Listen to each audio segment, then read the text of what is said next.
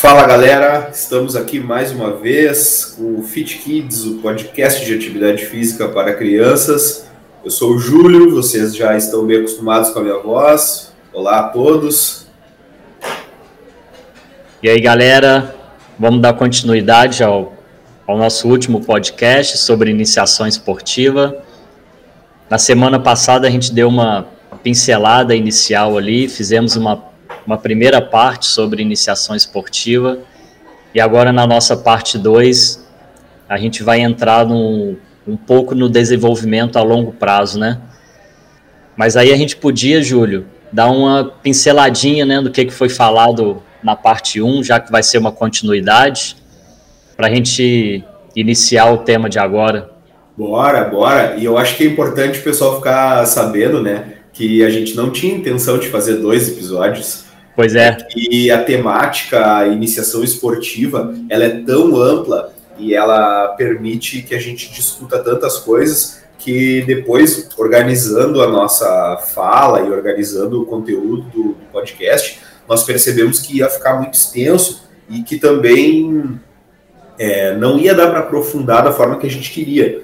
Porque no podcast Iniciação Esportiva Parte 1, que foi ao ar semana passada, nós falamos sobre o início de tudo, que ele vai pegar toda aquela fase, desde quando a criança nasce até ali mais ou menos os seis anos de idade, que é quando a criança ainda está numa fase muito preliminar do desenvolvimento motor, que ela está passando por fases que são mais curtas, desenvolvendo e ganhando habilidades e experimentando diversas possibilidades que vão estar tá influenciando no desenvolvimento dela. E aí a gente tem, a partir disso, outras duas fases que nós falamos no episódio passado, que são a fase das habilidades motoras fundamentais e das habilidades motoras especializadas. E essas fases elas vão ser essenciais para uma boa iniciação esportiva. Então, mesmo qual que foi a mensagem, né? Mesmo a gente não estando trabalhando especificamente com uma modalidade esportiva com a criança, se eu estou preocupado com o desenvolvimento das habilidades motoras, por exemplo, eu também estou colaborando com a iniciação esportiva. A iniciação esportiva não é simplesmente eu ensinar um esporte, mas dependendo da fase do desenvolvimento motor, é eu conseguir inserir aquela criança e fazer com que ela se desenvolva e ganhe autonomia para praticar as, as demais modalidades. E veja, tudo isso foi um episódio só. Não tinha como ficar tudo junto, né? Porque senão a gente ia falar duas horas aí, o pessoal ia nos abandonar, né, Augusto?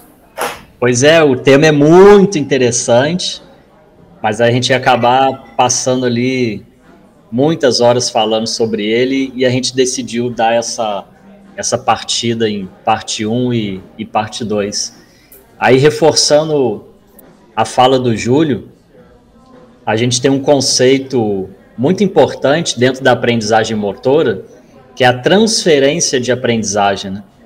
Então, a, a prática de uma determinada tarefa, ela tem sido valorizada para o processo de aprendizagem de uma nova tarefa, né? de maneira que essa prática seja otimizada e eficiente.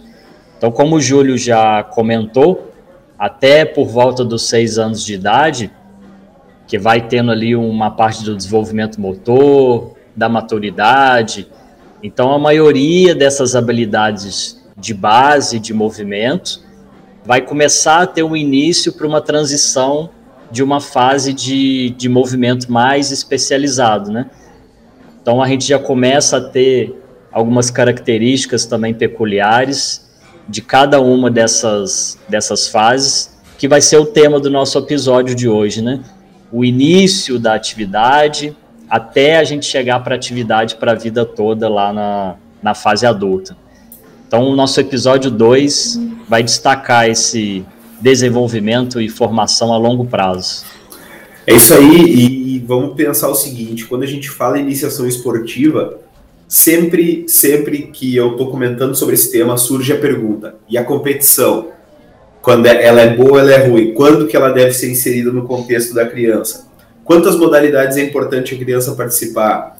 mas e quando é importante ter treinamento físico? Então a gente tem muitas dúvidas e principalmente né, a competição e o, e o, e o esporte, a criança se, se inserindo no esporte, é, vai prejudicar ou trazer uma especialização precoce. A gente até falou um pouco sobre especialização precoce antes, mas talvez hoje vai ficar um pouco mais claro com relação à idade, com relação às fases especificamente. É importante falar que a gente está seguindo alguns modelos teóricos, né, para ter como base as idades, as fases, e que alguns outros lugares até podem ter alguma pequena modificação, alguma divergência, porque né, nós temos várias bases teóricas e vários autores.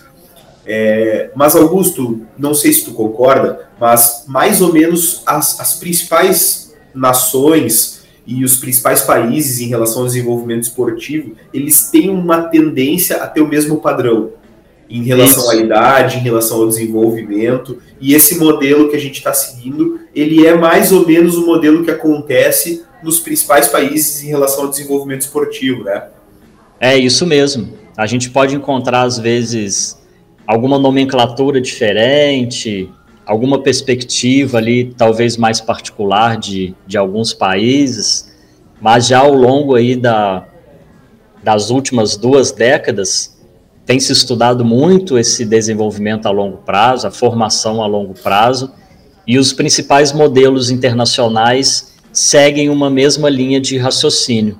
Então, como você bem comentou, pode ser que em alguma fase específica algum modelo enfatiza ou preconiza é, algum conceito mais do que outro, mas a base de formação a longo prazo ela vai seguir a mesma em todos os modelos internacionais. Então a gente já tem bem consolidado, né, uma base teórica dessa formação a longo prazo, dos estágios, o que, que tem que, que ser prioridade em cada um deles, o intervalo de faixa etária.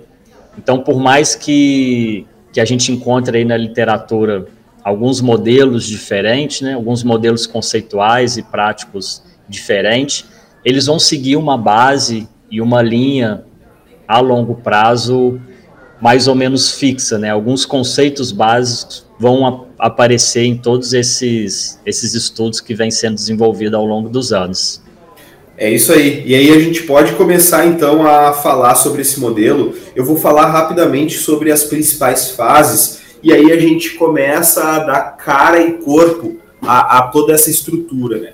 Então, assim, no episódio passado nós falamos sobre as fases iniciais, o início e a experimentação das atividades. Depois a gente tem uma fase bem clara que é o desenvolvimento das habilidades motoras fundamentais avançando para as habilidades especializadas, combinadas, né? E também tem alguns outros nomes que, que são utilizados. Eu vou utilizar aqui especializadas para padronizar, mas vocês entendem que tem, tem várias outras nomenclaturas dependendo do autor que a gente vai ler. E aí, a partir disso, considerando assim que todas as crianças passem por essa fase, a gente vai ter um processo que é o início da vida esportiva de fato que é onde a criança ela é apresentada às modalidades.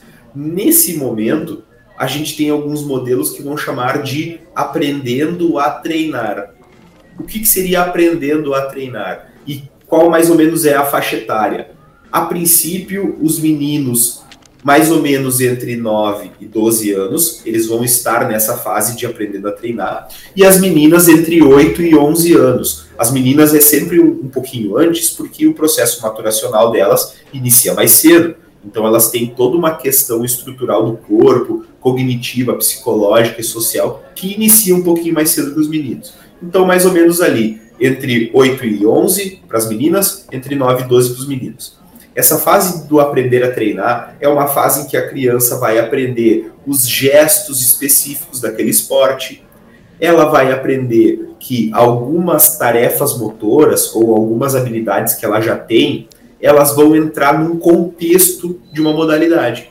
E aquele contexto, ele pode fazer com que o gesto, com que a habilidade seja um pouco diferente. Então ela vai precisar treinar. E esse treinamento, ele tem um processo onde a criança aprende, que ela vai aprender que em algum momento vai precisar de repetição, em algum momento vai precisar é, testar outras possibilidades, em algum momento ela vai precisar ter um treinamento mais voltado para o físico, para o corpo e não para a aprendizagem da técnica e da tática do esporte. Então, ó, é uma fase que se a gente for pegar, por exemplo, a educação física escolar, é aquela fase dos anos finais ali do ensino fundamental, que onde o, o professor e a professora estão preocupados em apresentar várias modalidades, mas não o jogo formal, mas sim alguns joguinhos, algumas atividades, algumas brincadeiras que vão dar esse processo inicial da aprendizagem das modalidades. E nesse, nessa fase vai ser fundamental que a criança ela participe, experimente o maior número possível de habilidades e de esportes. Que ela faça atividades com raquete, que ela faça atividades com bola grande, com bola pequena, com frisbee, é, de atletismo, só utilizando o corpo, que seja corrida, que seja salto. Então, ali a gente tem um processo que tem que ser muito variado.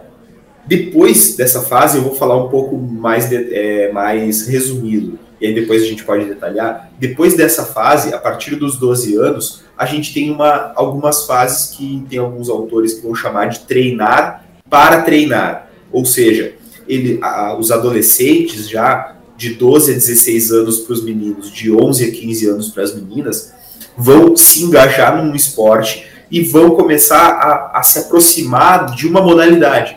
E essa aproximação ela vai é, exigir uma determinada dedicação, um determinado volume de tempo de prática, e aqui começam a aparecer as primeiras competições. Ou seja, a competição antes, ela até acontecia nos jogos, nas brincadeiras, nos festivais, porém a competição ainda não era o fim, era uma participação. Nessa fase, treinar para treinar, a, a competição ela passa a, em determinados momentos ser o fim. Ou seja, eu treino para ir bem na competição. Porém, ainda ela ainda divide um percentual de prioridade com o treinamento, com a aprendizagem da modalidade. Avançando, a partir dos 16, que é mais ou menos entre 16 e 23 para os meninos, 15 e 21 para as meninas, e aqui a gente já vai pegando né, a transição de adolescente para adulto, é o que a gente vai chamar, alguns modelos vão chamar de treinar para competir. Aqui, a, o esporte ele começa a ser inserido de forma que a competição é o fim. Então aqui eu treino e me preparo para vencer uma competição. A competição ela vai ser fim. Então eu preciso treinar para melhorar meus déficits, eu preciso treinar para é, pegar algumas partes específicas que vão impulsionar minha performance e aprimorar essas partes específicas do esporte. E aqui eu vou treinar então para uma competição a nível regional, nacional, enfim.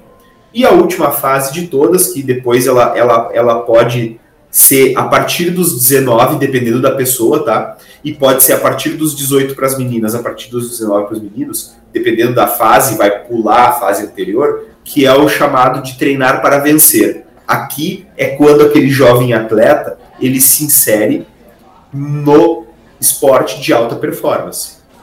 Principalmente, a gente vai contextualizar aqui o esporte profissional. Então, aqui é o esporte de alta performance, competições internacionais, competições a nível é, de buscar vaga ou tentar competições olímpicas, por exemplo, mundiais. Então, aqui a gente já está falando de alta performance aí é o treinamento dedicado 100% do tempo para desenvolvimento da performance. Só que aqui a gente está falando do esporte de rendimento. E, e, vocês têm que imaginar que isso aqui é uma pirâmide. E essa pirâmide, obviamente, no topo vai ter o esporte de alta performance, essa última fase que eu falei. Então ela vai diminuindo a quantidade de pessoas. Até chegar lá no topo, nós vamos ter os melhores atletas do país e eles são uma quantidade muito pequena da população. E o restante da população, que passou lá pelas habilidades motoras fundamentais, aprendeu a treinar, conheceu os esportes. Bom, esse restante da população vai, se não se engajar com esporte de alta performance, vai fazer esporte amador, vai fazer esporte por lazer, por diversão, vai praticar outros tipos de atividade física que não são as atividades esportivas e vão é, manter um estilo de vida ativo. Esse é o modelo, seria o ideal, né? E claro que a gente vai ter um percentual de pessoas que vai acabar não praticando. Né? No momento atual, a gente tem um percentual bem alto de pessoas que vão acabar não praticando atividade física após essa fase da adolescência, que está tudo dentro do que ocorre na população mundial geral. Em resumo, mais ou menos esse aí vai ser o modelo com relação às idades. Depois a gente pode ir falando fase por fase.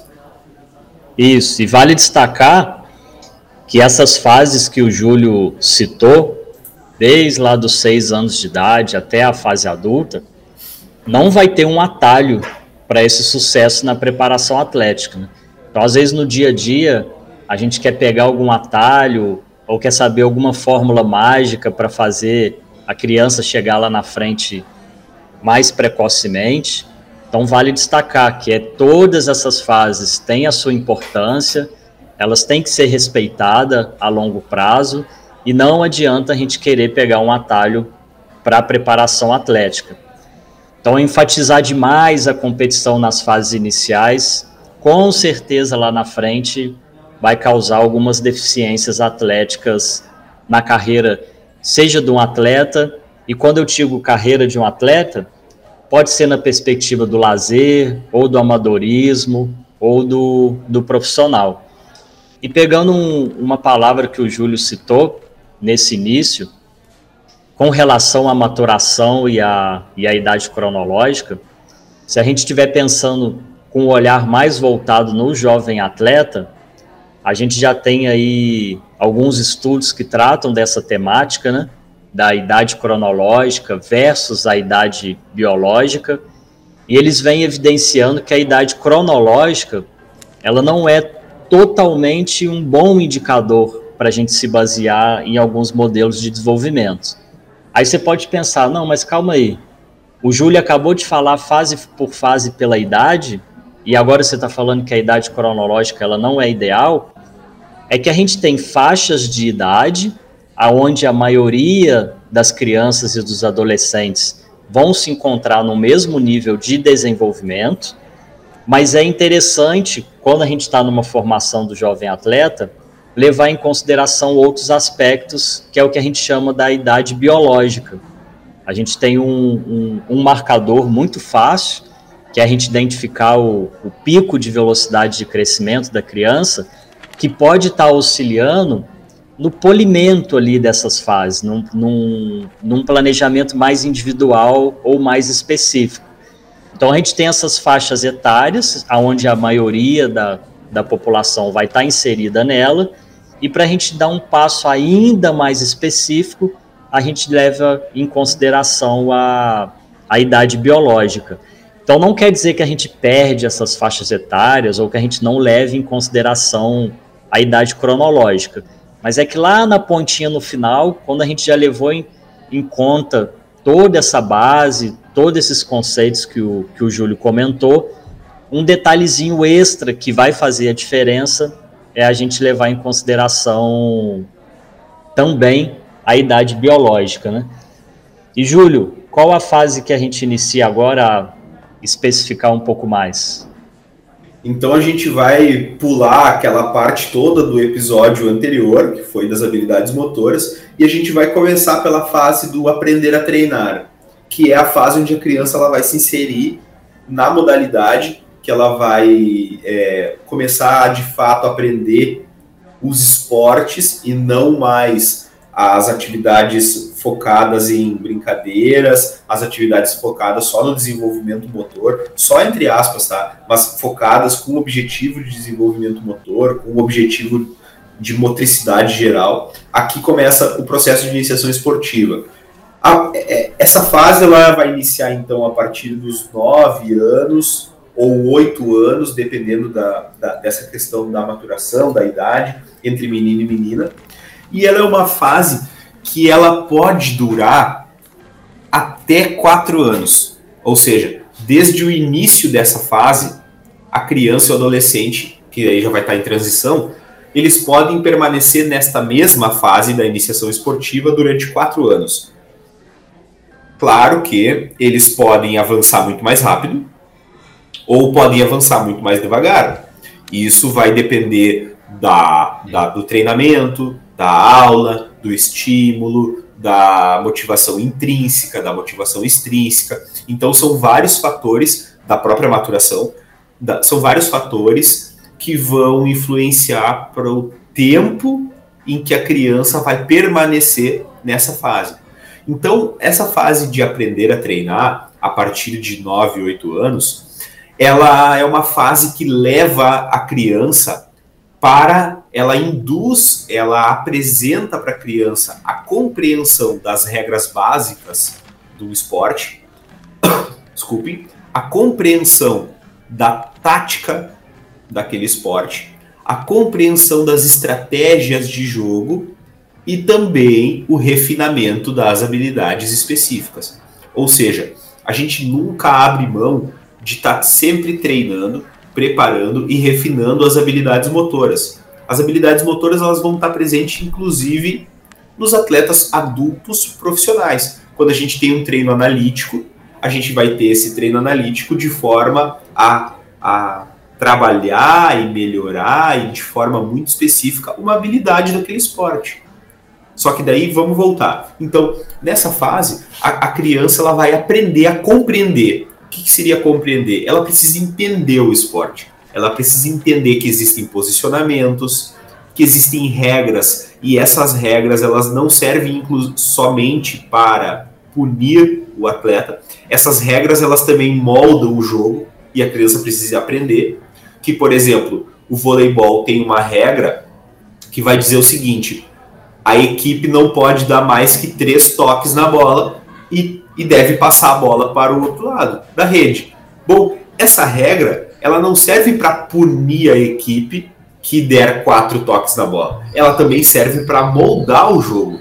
Então a, a equipe de vôlei ela se molda a partir de uma possibilidade que é três toques, ou dois ou um. Então, se a criança compreende isso, ela consegue compreender a lógica do jogo. E aí que vai entrar aqueles outros dois fatores, a compreensão tática e a compreensão estratégica. E claro que aqui eu não estou falando sobre tática avançada, eu não estou falando sobre estratégia avançada de defesa, de ataque. Não, é a compreensão.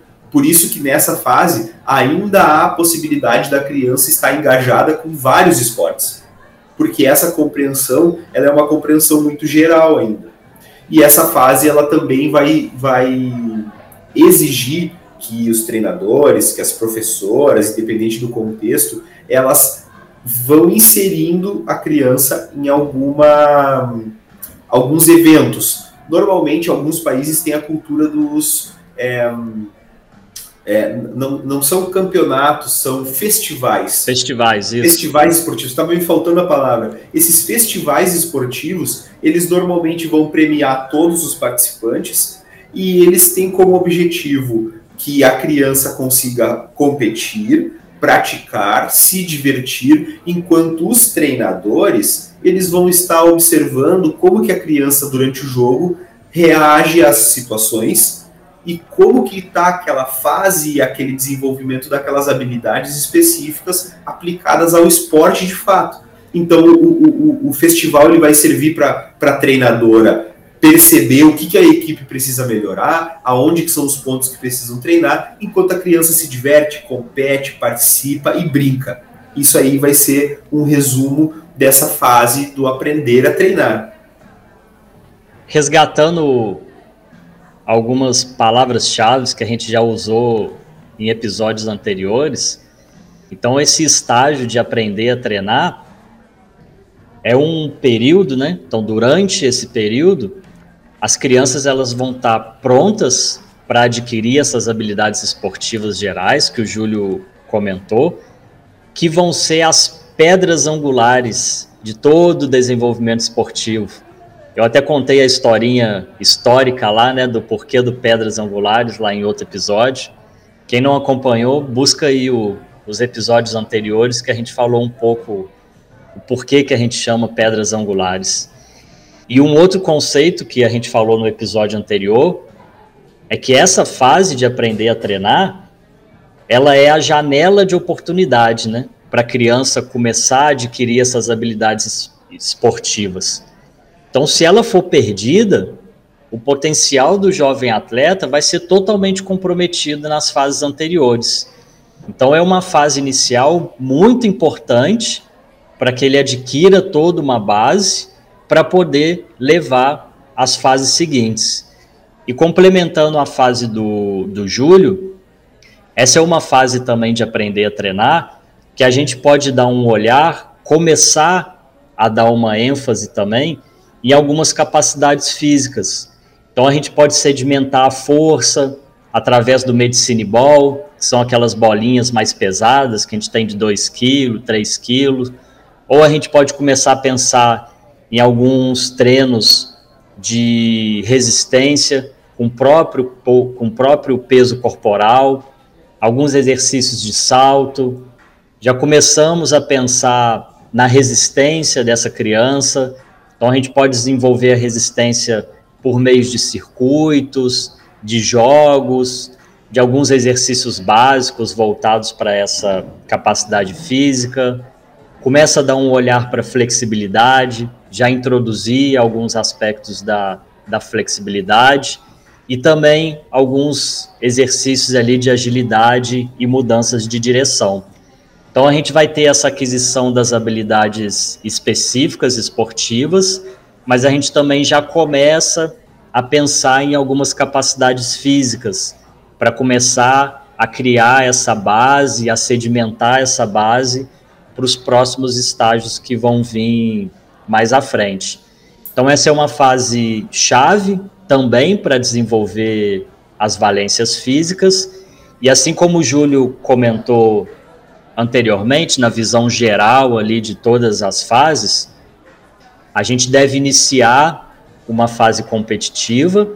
Então tem alguns modelos que diz que dentro de um planejamento anual dessa aprender a treinar, a gente já pode considerar ali em torno, se for para a gente dizer um número, né, em torno de uns 30% do nosso planejamento anual voltado para competição.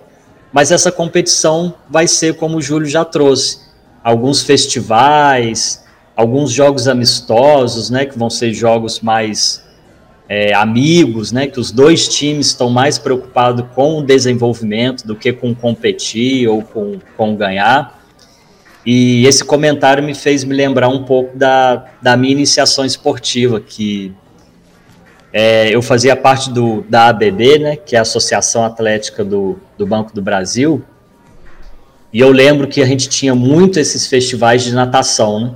Botava aquele monte de criança dentro d'água para nadar, e no final tinha aquele pódio único. Não tinha o primeiro mais alto, o segundo no meio, o terceiro embaixo. Não, era um banco assim, um banco horizontal, ficava aquela criançada toda, uma do lado da outra, e vim dando a medalhinha para cada um. Então todo mundo nadava, todo mundo se divertia. No final, todo mundo ganhava a sua medalha de, de participação ali para poder levar para casa. Então, essa competição, ela tem esses aspectos também diferentes, né? O competir não é só para ganhar ou só para ficar em primeiro, né? A gente tem uma competição saudável ali dentro desses festivais e todo mundo vai ser premiado por ter participado, por ter se esforçado, por ter dividido aquele momento ali com, com os atletas. Então a gente vai unir essa parte mais das, das habilidades é, esportivas, como o Júlio já trouxe, e a gente também já começa a dar um olhar para essas capacidades físicas, de forma bem inicial, a se formar uma base para a gente poder seguir para as outras fases. Aí a próxima fase, Júlio, a gente já vem um treinar para treinar, né? O que, que seria esse treinar para treinar? Como assim? Eu vou treinar para poder treinar? É, aqui começa uma, uma fase bem mais específica, né? E aí, antes da gente entrar nessa fase, só é importante dizer que quando que, quando que uma criança vai estar tá pronta para avançar de fase, né? É quando ela já tem a compreensão do esporte, é quando ela já tem a, a, a autonomia de conseguir progredir e de optar por uma das, uma das duas possibilidades. Ou ingressar no esporte e continuar de forma, é, digamos, mais séria, entre aspas, o sério, tá? Mais séria, ou quando ela vai estar tá ganhando autonomia suficiente para praticar esporte para a vida, né? Para praticar esporte recreacional, fazer alguma atividade com os amigos. Então, quando ela, ela chega nessa fase que ela pode optar por esses dois, que ela tem autonomia para optar por esses dois, bom, nessa fase é a fase em que ela está apta a avançar para o treinar para treinar. Depois, no final, a gente pode até dar alguns exemplos de atividades, porque isso aqui também se aplica muito na escola. O projeto que a gente trabalhava juntos, né, Augusto? A gente trabalhava nessa fase, por exemplo, o aprender a treinar. Quando a gente faz, é, exemplos rápidos, tá? Quando a gente faz um jogo reduzido. Um jogo reduzido, por exemplo, você quer ensinar para a criança no futsal que ela pode criar um espaço dentro da quadra com uma superioridade numérica. Então tu faz uma atividade em que dois atacam e um defendem. Tu já induz a criança a uma superioridade numérica. E aí você está trabalhando naquela uma compreensão de uma partezinha do jogo. Por exemplo, no voleibol, quando tu permite que as crianças segurem a bola na mão, tu dá mais é, contato com a bola, tu dá mais segurança para a criança, mas elas são induzidas a organizar um ataque onde um recebe, passa para uma pessoa que vai levantar a bola e preparar para um ataque que pode ser rebatido. Então, tu tá propondo para a criança atividades que são adaptações daquele esporte, porém essas atividades elas vão trazer uma compreensão, elas vão ter uma, uma tarefa cognitiva muito forte e a criança ela vai então entender, ah, então é assim que se joga então, se eu fizer isso, eu tenho uma chance maior de fazer ponto, de fazer gol, de fazer cesta, de ganhar a corrida. Então, pronto, aqui a gente já está com a missão cumprida nessa fase. Não sei se a gente pode avançar para a próxima, Augusto. Eu acabei voltando um pouco, ou se tu quer dar mais algum exemplo. Isso, só só enfatizar o que você trouxe também, né? Que já já nessa fase eles vão estar tá consolidando o que foi começado na, na fase anterior, né? Então, aquilo que foi iniciado na, na fase de aprender a treinar vai ser consolidado aqui no, no treinar para treinar. A gente avança nas competições, mas aí lembrando, aqui os atletas ou as nossas crianças, elas já começam a aprender a jogar para vencer, a dar o melhor de si, mas o principal foco ainda continua a ser o aprender em vez de competir. A gente avança nessa parte competitiva, mas o foco ainda não é ganhar e participar de campeonatos, né? Exatamente. Vai ter uma perspectiva diferente nessa, nessa competição. Aí vale a pena ressaltar, como esse é um tema que gera muita polêmica, né? A competição ela, ela vai tomar um tempo valioso de treinamento, né? Quando a gente está competindo, a gente não está treinando propriamente dito, apesar de ter um aprendizado com, com, a, com a competição. Aí, já pegando esse gancho da minha fala, a falta de competição, ela vai inibir a prática de algumas habilidades técnicas e táticas e do aprendizado, né? Através desses desafios físicos, desafios mentais que aparecem durante a competição. Então é importante a gente ir avançando ao pouco, inserindo mais competição para as nossas crianças ou para os nossos atletas, mas lembrando que aqui a gente ainda está com foco no aprender. O nosso foco ainda não é o, o competir. Exatamente. E aí aqui dá para a gente posicionar é, por que, que o nome ele é treinar para treinar. Porque justamente eu tenho todo o foco e essa fase ela pode durar de 2 a 8 anos, tá? De 2 a 8 anos. Então ela vai entrar ali mais ou menos é, muito próximo aos 12, 13 anos e ela pode se estender até os 16, 17, 18. E, e, e, essa fase ela pode estruturar toda a atividade, o professor pode estruturar toda a atividade em quatro grandes pilares: um pilar físico, um pilar técnico-tático, um, um pilar mental e um pilar emocional. Então, esses quatro pilares, por isso que ela é treinar para treinar, porque eu tenho que treinar cada um desses pilares e aprender que tudo isso em conjunto ele vai me dar uma base e uma possibilidade de competir e de aprender a competir.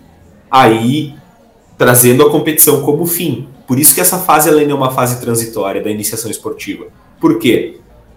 Questão emocional, aprender a vencer, aprender a perder, aprender a empatar, aprender que em algum momento tua expectativa de performance é uma e o teu corpo responde de forma diferente. Tu pode ter frustração momentânea, tu pode ter uma expectativa e ir muito melhor do que tu tinha como expectativa. Então, toda essa gestão emocional é importante para o jovem atleta se desenvolver. E, inclusive, nas, nas modalidades competitivas, é, competitivas, não, nas modalidades coletivas, tu ter uma gestão emocional de entender que nem todos têm a mesma performance e o mesmo desenvolvimento. Então, tu tá num esporte que são cinco pessoas em quadra, por exemplo, basquete, e tu tá muito bem treinado, bem condicionado fisicamente, tu tá acertando todas as cestas, mas tu tem um companheiro que não tá num bom dia e ele não tá acertando a cesta e ele tá mal fisicamente, ele teve uma gripe, enfim, pode ter várias coisas e tu, essa gestão emocional de tu aprender que numa equipe, por exemplo, nem todos estarão da mesma forma. E tu compreender e respeitar teus companheiros ou companheiras de equipe faz bastante diferença nesse processo de iniciação esportiva.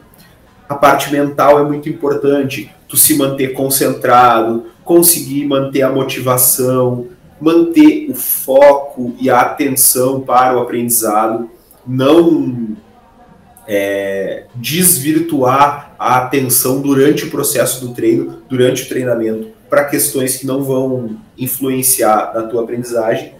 A parte técnica e tática, que daí entra o avanço das compreensões táticas, e aqui é muito importante. E conforme a gente avança no ensino da tática, em termos de complexidade, naturalmente vai ter uma exigência da técnica, porque tem várias táticas que elas só conseguem ser executadas se eu tenho uma boa técnica de algum fundamento.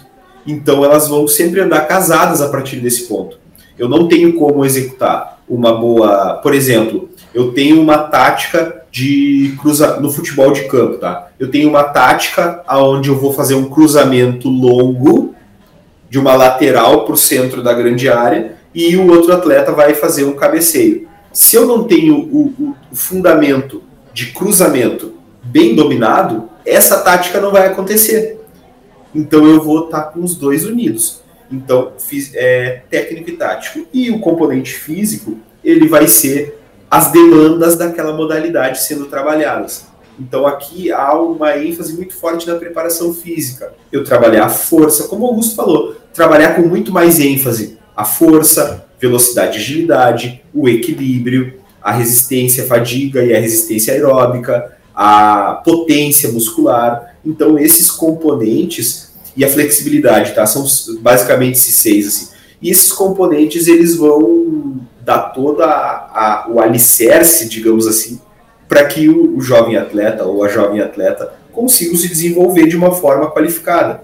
Porque a gente às vezes pensa que na iniciação esportiva basta aprender o esporte, aprender as regras, aprender a técnica e a tática. Eu já tive uma iniciação, mas se eu não tenho uma base física suficiente, eu não consigo avançar.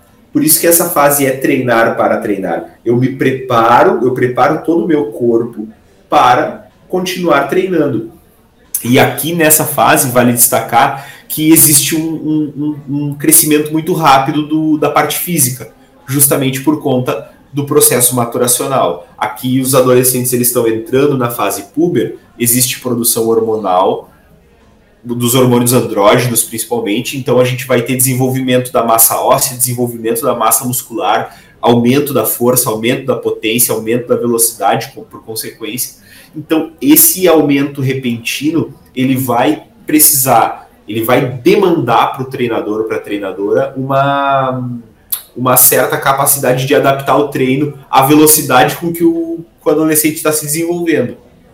E aqui, como o Augusto falou, todas essas questões elas vão dividir um espaço maior ou igual à competição. A competição aqui ainda não vai ser fim. Se eu for para um campeonato com a minha equipe e a minha equipe perder, mas eu tiver a consciência e mostrar para meus jovens atletas, para as meninas da equipe, que todas elas avançaram em relação a todos esses pilares, eu vou ter muito mais resultados em longo prazo positivos do que se eu tivesse vencido de uma forma a não trabalhar a equipe como um todo.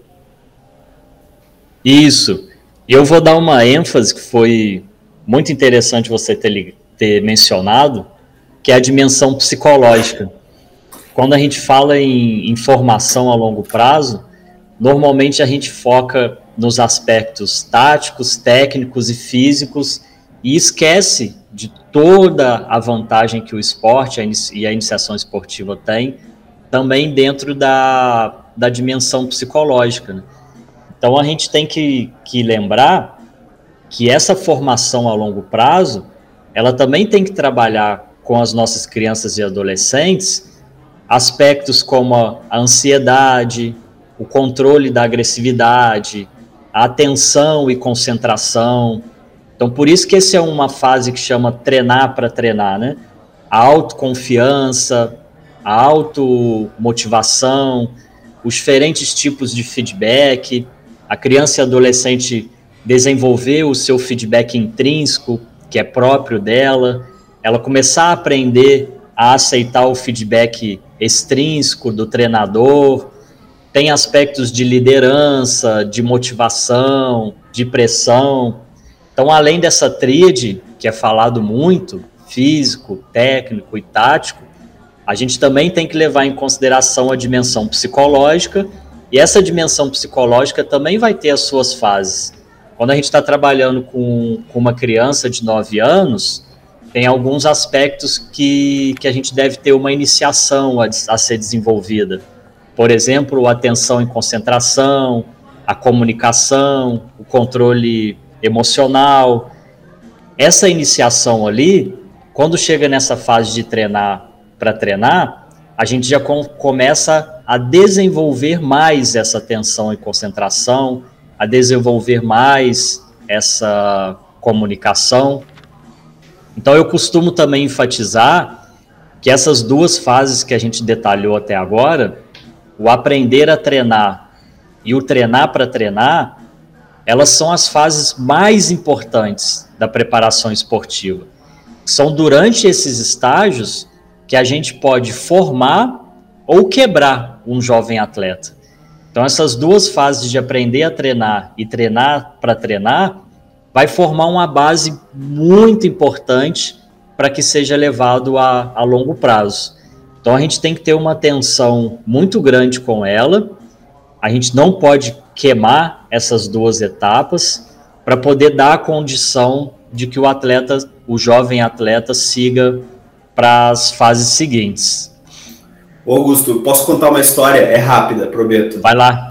Então tá. É, para quem não me conhece, eu jogava handball, né? Para quem não me conheceu pessoalmente, né, ou me acompanha nas redes aí sociais, é, eu jogava handball e eu, jogo, eu joguei handball dos 12 anos de idade, mais ou menos, até os, os 27, na verdade até antes da pandemia, né? Talvez eu ainda vá voltar. O, o Augusto sabe que se eu voltar, né, eu, eu acabo com, com, todo mundo, mas isso aí é um outro assunto.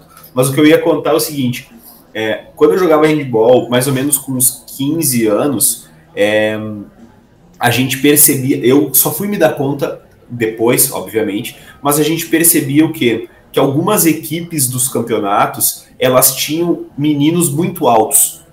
Tá? E naquela fase, claro que a, toda a média da, de tamanho era muito parecida entre todos. E alguns que maturavam muito mais cedo, eles já tinham uma estatura muito maior. Tipo, já estavam muito próximo de ter 1,80m. Né? Por exemplo, enquanto todo mundo estava ali no 1,70, 1,65, 8, então tinha uma, uma, uma certa paridade em relação à estatura. E no handball a estatura ela é um fator que decide também, porque vários dos arremessos ao gol eles acabam sendo por cima, assim como no vôlei e no basquete a estatura também vai, vai influenciar. E a gente percebe, que eu comecei a lembrar e perceber? Que vários, várias equipes que tinha um atleta muito alto utilizavam como estratégia que aquele atleta ficasse arremessando com muito mais frequência. E as equipes acabavam vencendo o jogo, vencendo o campeonato. Mas essas equipes normalmente elas depois de um tempo não venciam mais e esses atletas depois de um tempo paravam de jogar porque eles o que acontecia, né? Vamos uma reflexão. Eles ficavam condicionados a fazer sempre a mesma coisa. Eu tenho vantagem de altura, eu pego a bola, eu arremesso e faço gol. Eu tenho essa vantagem. Só que muito próximo aos 18 anos, essa vantagem de estatura ela some. A vantagem de força ela some, muitas vezes se inverte. Alguns atletas que eram menores, eles ficaram mais altos. Então, o que, que acontece? Eu fiquei condicionado a fazer só aquela tarefa. E eu, agora que está todo mundo igual, eu vou tentar e não consigo, porque eu sou bloqueado. E aí eu não tenho outras opções motoras para conseguir desenvolver a minha atividade esportiva. Então, o que, que eu quero dizer com isso? Que há um erro muito claro de formação esportiva eu priorizo vencer a competição com 14, 15 anos e eu não dou as devidas opções de aprendizagem para os atletas. Outro exemplo, tá, pessoal? Por exemplo, basquete.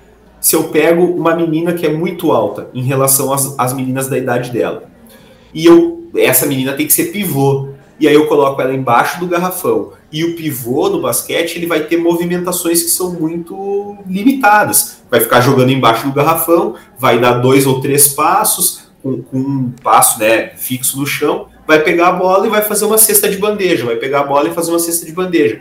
O que acontece? Depois de um tempo, depois que todas as meninas também maturarem e crescerem, se essa menina que treinou só embaixo do garrafão só como pivô ela não tiver a possibilidade ou não teve o aprendizagem de jogar como ala, de correr, de aprender a fintar, de aprender a driblar, de aprender a circular pela quadra, provavelmente ela não vai ter uma boa estatura para pivô, ou até vai, mas ela vai ser muito limitada. Então, isso é o, aquilo que o Augusto falou lá no início, que é fantástico. Não tem atalho. O processo de iniciação esportiva bem feito, ele precisa respeitar as fases. E eu não posso tirar vantagem, principalmente de questões físicas, para vencer. Se eu faço isso, normalmente o que eu estou fazendo? Eu estou colocando a competição como fim e a aprendizagem apenas como um objetivo secundário. E aí a gente acaba colocando tudo isso, o aprender a treinar, o treinar para treinar, vai tudo por água abaixo.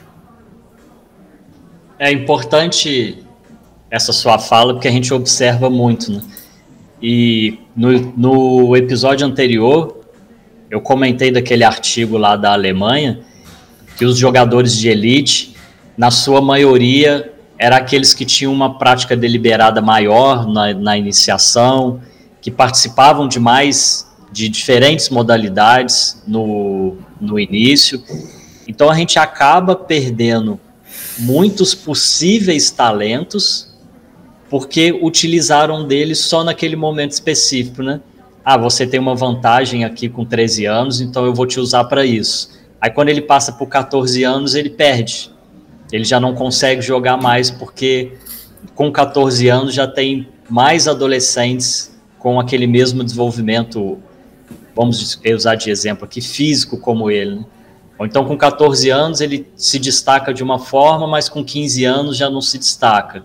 Então a gente vai perdendo e prejudicando aí muitas crianças e adolescentes com essa perspectiva muito muito momentânea, né?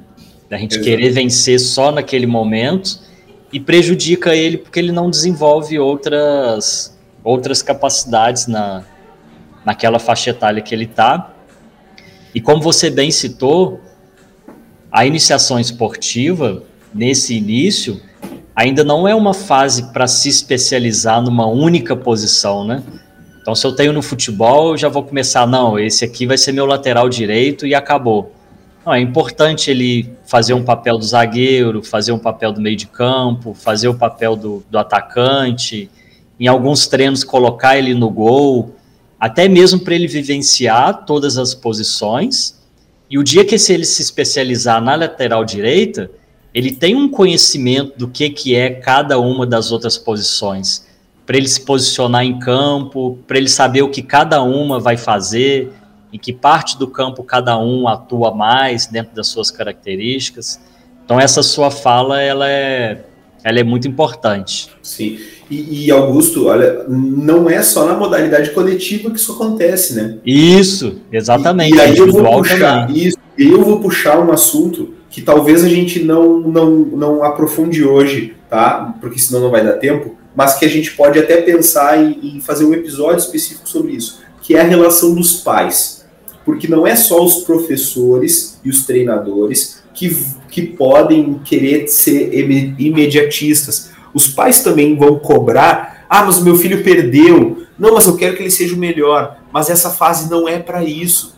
E, e, e, aí eu vou puxar a questão que não é só nos esportes coletivos, nos individuais também. Por exemplo, no tênis. Né? No tênis, na fase aprender para treinar e treinar para treinar, enquanto a menina ou o menino ainda não maturaram, eles vão ter um determinado tipo de jogo que vai se adequar ao corpo.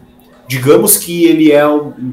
Vamos pegar assim um exemplo, tá? Fictício. O menino que é muito rápido, que é muito explosivo, né? Então ele tem muita potência muscular. Ele vai ter um, um, determinado tipo de jogo que vai ter uma empunhadura da raquete, porque ele tem uma batida na raquete diferente e ele vai ter um deslocamento maior.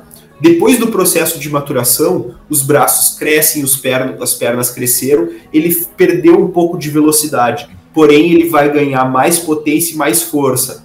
O que, que vai acontecer nessa fase? a treinadora pode chegar para ele e falar: olha, a gente vai precisar mudar a tua empunhadura da raquete, porque agora tu não vai mais jogar correndo muito rápido e nem fazendo trabalhos potentes, mas tu vai ter um trabalho com mais força e mais potência.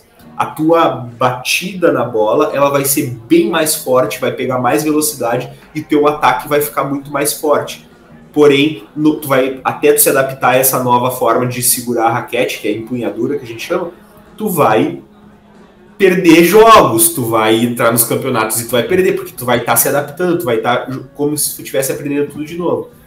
Daí pode acontecer que os pais cheguem e falem, não, ele vai, se ele vai começar a perder, eu quero que continue do jeito que estava antes. Tá, tudo bem. Só que quando chegar no adulto, esse estilo de jogo infantil não vai funcionar e aí vai chegar lá no adulto e vai perder. Então, olha só, foi uma decisão imediatista, mas que pra, pra só para a gente trazer o contexto do esporte coletivo, do esporte individual, né, e a diferença coletiva, mas que também vai fazer uma diferença, porque se ele passa por uma fase ali do treinar para treinar, em que ele abre mão da competição, de vencer, ele vai participar tendo a consciência que ele está em desvantagem porque ele está aprendendo uma nova técnica, mas que depois ele pode é, despontar e ficar muito melhor, vai ser muito mais benéfico e respeitar as fases. Assim como no atletismo. Eu modificar meu padrão de corrida, eu modificar a minha forma de atacar a barreira, por exemplo, né? Na, na corrida com barreiras. Então, tudo isso vai passar por uma fase de transição corporal e vai passar por uma fase de queda de rendimento. Isso é normal. E aí a gente precisa entender que isso faz parte. Isso, e aproveitando o seu, o seu exemplo do atletismo, que eu acho que vai cair bem, por ter é, diferentes provas, né? Se a gente fizer essa reflexão no atletismo, a gente tem as provas de pista, que aí vai ter corrida de 100 metros, 200, 400, 800, 3 mil, até a, a maratona lá. A gente tem as provas de campo, que é o disco, o dardo, o peso. Então, oportunizar que a criança passe e vivencie todas essas, é, vou dizer, modalidade aqui dentro do, do, todas essas provas, né, dentro do atletismo, vai fazer não só que ela é, desenvolva e adquira as capacidades físicas, técnicas e, e emocionais que cada uma dessa prova vai passar para ela, de acordo com a sua idade, claro, né? Não vou botar uma criança para correr uma maratona de 40 quilômetros, né? Mas ela vai poder adquirir aquelas habilidades e, e capacidades de cada uma da, dessas provas e ela vai poder também ver qual a prova que ela gosta mais. Às vezes ela entra no atletismo só pela corrida. Não, eu quero correr, eu gosto de correr e vamos correr.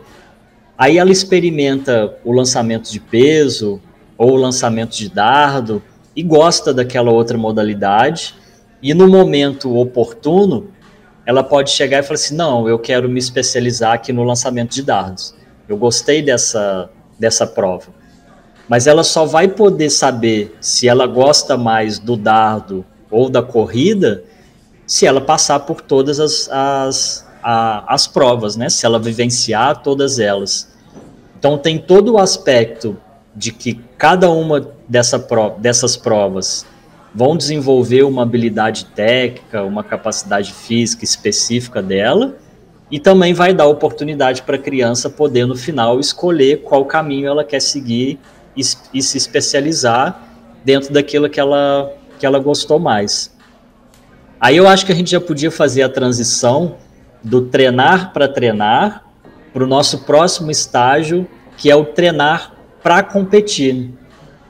Então aqui já vai mudando os nossos objetivos. Claro, e eu acho que a gente pode até abarcar junto o treinar para competir e o treinar para vencer. São Isso. as duas últimas fases que a gente vai comentar, que, que elas aqui começa a competição, ela ter um percentual maior nos objetivos gerais do processo. Então aqui eu começo a ter a competição como fim em várias vezes. Ou seja, eu estou treinando para vencer a competição. O objetivo na competição vai ser vencer a competição. Então eu preciso. Aqui eu começo a treinar. É, o, o, os, os jovens atletas eles vão já estar com um nível de proficiência no esporte avançado eles já vão ter um, uma compreensão avançada da tática, da técnica, dos fundamentos, né, que entra na técnica, uma, uma compreensão e um desenvolvimento avançado dos pilares físicos, emocional e mental. E aqui a gente vai ter então um processo de treinamento baseado ainda no físico, técnico, tático, mental e emocional, porém de forma a evoluir os pontos que já estão muito bons e a pegar exatamente onde a gente tem déficits e melhorar. Visando o quê? Visando aquela individualidade do atleta para proporcionar uma melhor performance para aquele atleta de forma individual. Então, nessa fase, treinar para competir e treinar para vencer, aqui eles já estão treinando quase que o tempo todo, já tem uma dedicação praticamente exclusiva em uma modalidade e essa dedicação exclusiva para essa modalidade ela é concomitante ao calendário de competições e esse calendário de competições é, terá a participação em competições de alto nível com atletas que estão mais ou menos na mesma fase ou em fases inclusive é, de melhor performance do que aquele atleta ou daquela atleta.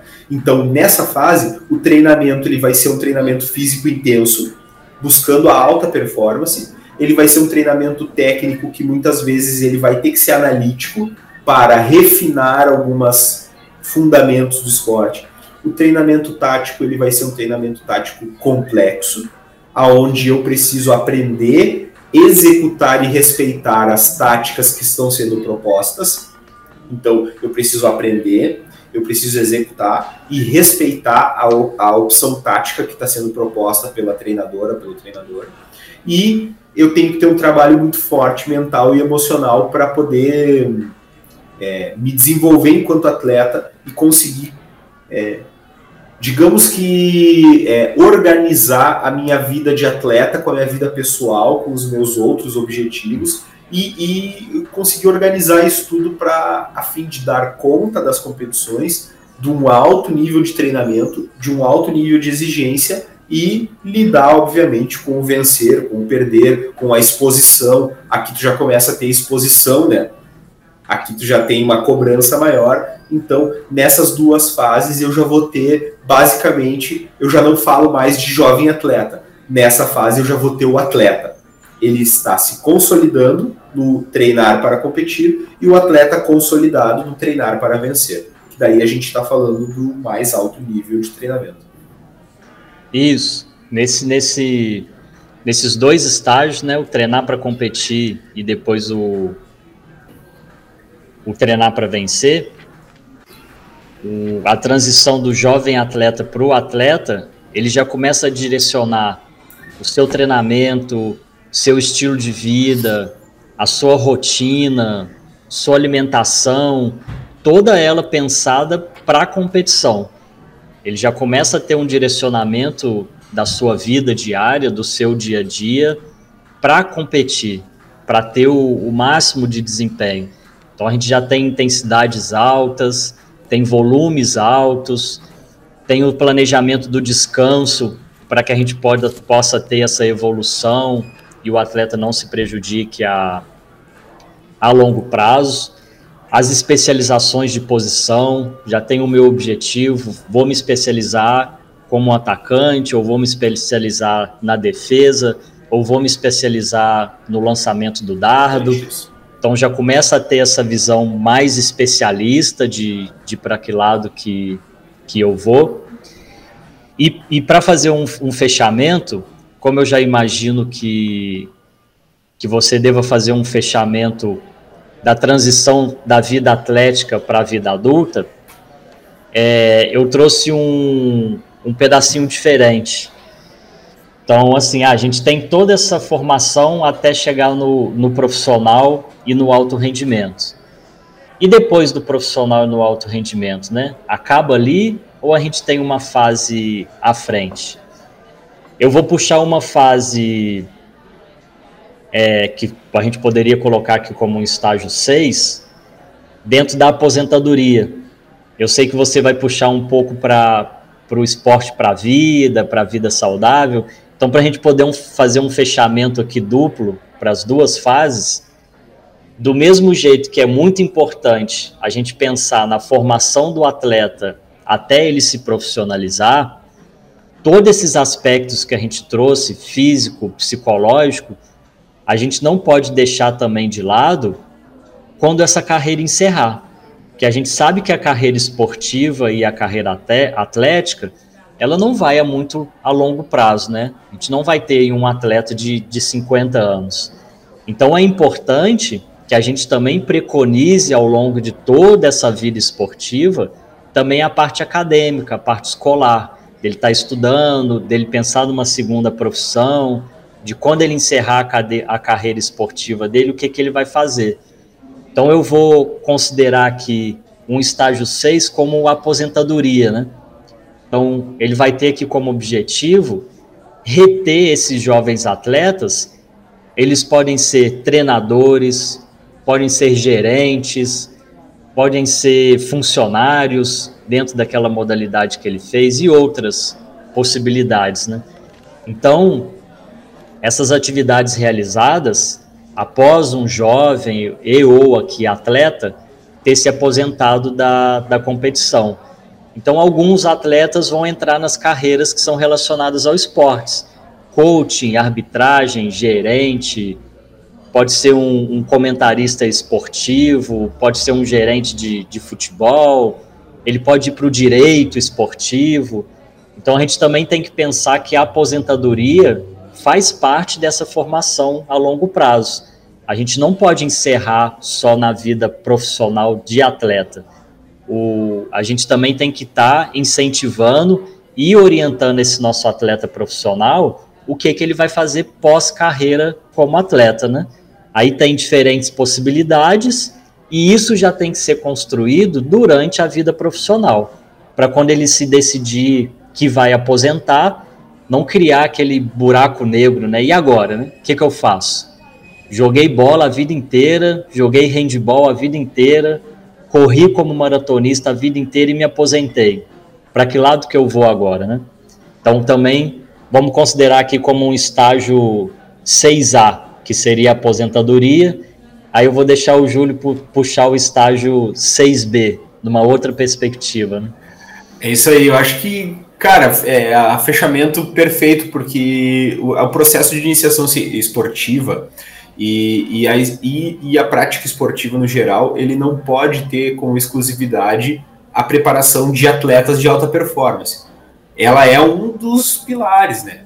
A, atletas de alta performance. Porém, a gente vai ter também a criação e a desenvolvimento de autonomia para a prática esportiva ao longo da vida. Eu posso praticar esporte em qualquer idade, eu posso praticar esporte de qualquer maneira, seja competitivo ou não, recreativa, de forma amadora, pode ser um amador levado a sério, pode ser um lazer levado a sério, onde eu treino, onde eu vou competir, porém não é profissional e nem alta performance. Então, tem vários contextos. E o importante é que quando a gente passa por todas essas fases da iniciação esportiva, a gente normalmente ganha autonomia para praticar esporte, que é isso que a gente quer. A gente quer as pessoas praticando uhum. esporte. Então, a, a, gente vai ter ali a, todo esse fim de processo até o treinar para vencer, pensando na alta performance, mas a gente vai ter também todo um outro processo de pessoas que vão para o amador, para o lazer, para a prática de esporte é, geral. E claro, né, claro que nesse pilar da alta performance, o objetivo sempre maior de todos vai ser os campeonatos mundiais, olímpicos, né, os campeonatos de alto nível, de alta performance. Esse é, para quem entra no esporte competitivo, esse, claro, que é o objetivo final. E ele vai passar por fases diferentes, né? E ele vai passar por vários momentos diferentes, que momentos que vão ser mais vencedor, mas vai ser mais derrotado, e isso aí é extremamente normal e faz parte. E, e, e talvez como mensagem final, a gente lembrar que a gente pode atuar na iniciação esportiva em várias formas. A gente pode atuar na iniciação esportiva para crianças, bebês, para crianças jovens, para adolescentes, para adultos, para idosos. A iniciação esportiva ela não tem idade. A iniciação esportiva é quando uma criança, quando uma pessoa, independente da idade, quer aprender um esporte. Ela vai lá e vai aprender um esporte. E o profissional tem que estar pronto para ensinar esse esporte e respeitar as fases do aprendizado e respeitar as limitações físicas e as fases do corpo daquela pessoa. Então, por exemplo, a gente tem o esporte master, a gente tem o esporte profissional, a gente tem o esporte de lazer, a gente tem, enfim, várias formas de praticar esporte. O importante é que pratiquem esporte e incentivem as pessoas a praticarem esporte. Incentive as crianças a praticarem esporte. Né? Isso é muito, muito importante. Esse episódio me deu saudade da, das peladinhas no final de semana, né? Tomara que em breve a gente possa retornar aí o encontro presencial, poder se aglomerar de novo para a gente praticar esporte um pouco, seja no lazer, seja no, no nosso amador, né? É, olha só, eu tô de mudança agora, né? Então, é, ontem eu fui pegar o meu material esportivo que eu tenho em casa, transportar para casa nova. Olha só, tava dando uma olhada. Eu tenho uma bola de vôlei, a gente jogava vôlei quando morava junto. Tem a bola de futebol, que a gente inclusive comprou junto, né? Tem uma bolinha de handball, que a gente já jogava um handball. Tem o frisbee, tem raquete de tênis, tem raquete de frescobol, tem ah, deve ter mais algumas outras coisas, agora não estou lembrando. Mas olha, já tem um monte de coisa e a gente sempre fazia em qualquer coisa, né? Não, não precisava ser aquela alta performance, mas sempre nós, a gente sempre tava. Aí tem o skate também, agora lembrei. Agora eu estou retomando o skate, então olha aí. Tem que se manter ativo, né? Tem de uma forma ou de outra. É ver a, a, a modalidade que a gente gosta e se manter ativo ao longo da vida. É isso aí. Galera, esse foi o Fit Kids, podcast de atividade física para crianças, episódio 2 sobre iniciação esportiva. Nos acompanhem aí nas redes sociais, está muito legal essa interação. A gente está curtindo muito fazer todos esses episódios, fazer as resenhas e vamos lá. Os próximos episódios vamos trazer temas diferentes e espero que vocês gostem. Até!